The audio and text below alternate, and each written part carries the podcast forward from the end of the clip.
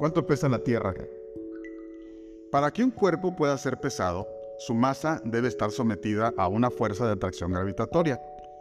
Quiere decir que cuando calculamos el peso de cualquier objeto, debemos tener en cuenta la fuerza de gravedad con la que la Tierra atrae a su masa.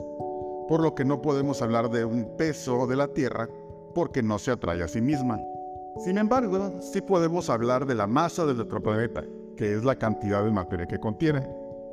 La última medición es de 5.972 cuatrillones de kilogramos y un área de 510 mil millones de kilómetros cuadrados, bueno, un poco más que eso.